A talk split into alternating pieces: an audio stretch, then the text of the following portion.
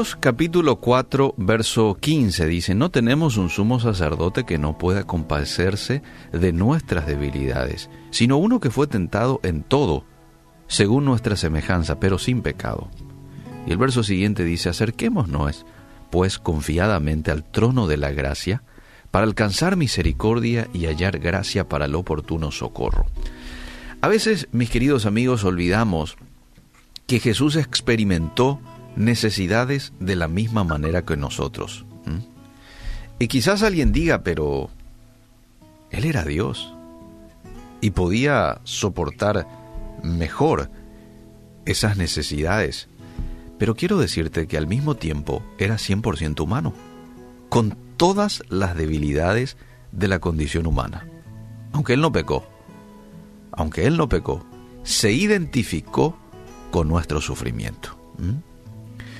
El apóstol Pablo lo dice en Filipenses 2.5, haya pues en vosotros el mismo sentir que hubo en Jesús, el cual siendo en forma de Dios, no escatimó el ser igual a Dios como cosa a que aferrarse, sino que se despojó y tomó la forma de siervo, hecho semejante a los hombres.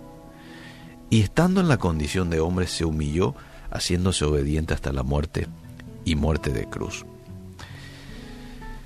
Eh, después de ayunar por 40 días en el desierto, dice la Biblia, Mateo 4, de que Jesús experimentó hambre física y un ataque del diablo.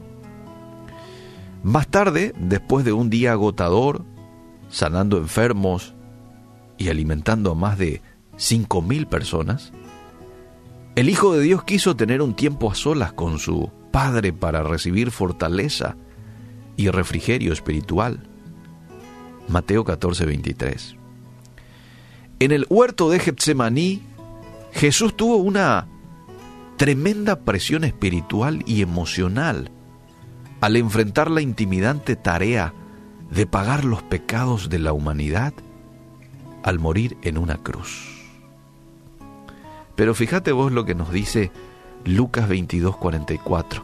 Y estando en agonía, estando en ese sufrimiento peculiar de una persona que está ahí a punto de morir, literalmente, porque esa es la agonía, oraba más intensamente.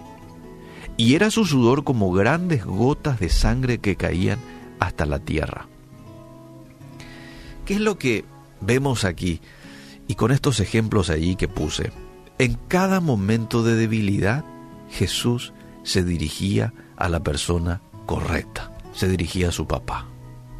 La palabra de Dios era su defensa en la tentación. ¿Recordás cuando le hace frente a los ataques del enemigo diciéndole, escrito está? ¿Mm? Era su defensa en la tentación. La oración era su fuente de fortaleza para el ministerio. Y la obediencia a la voluntad del Padre fue su sendero hacia la victoria sobre el pecado y la muerte. Mira qué linda enseñanza nos deja Jesús.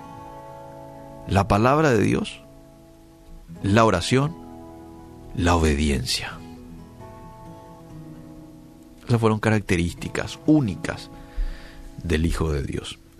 Al pasar por cada situación difícil, sin pecado, dice la Biblia que Él se convierte en nuestro gran sumo sacerdote, que intercede por nosotros y nos invita a acercarnos al trono del Padre en busca de ayuda en momentos de necesidad. Y esa invitación hoy está latente, esa invitación hoy está disponible. Hoy sigue vigente esa invitación para todo aquel que escucha un mensaje como este.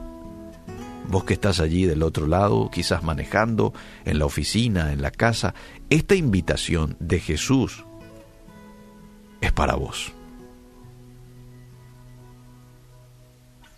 Ahora, ¿qué me enseña hoy a mí este accionar de Jesús que acabo de citar? Que cualquiera sea tu necesidad, podés seguir el ejemplo de Cristo y experimentar la provisión del Padre.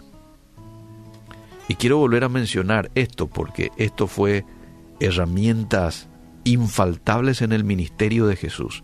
La palabra de Dios, amable oyente, es tu protección. La oración es tu fortaleza. La obediencia al Padre es el camino a la victoria sobre el pecado. La palabra de Dios es tu protección. La oración es tu fortaleza.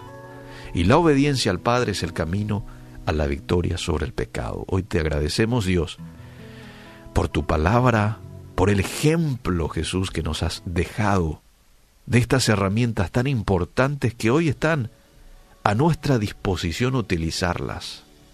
Ayúdanos, Señor. Te damos el lugar que te corresponde en nuestras vidas y permítenos vivir en obediencia a tu palabra. Amén y amén.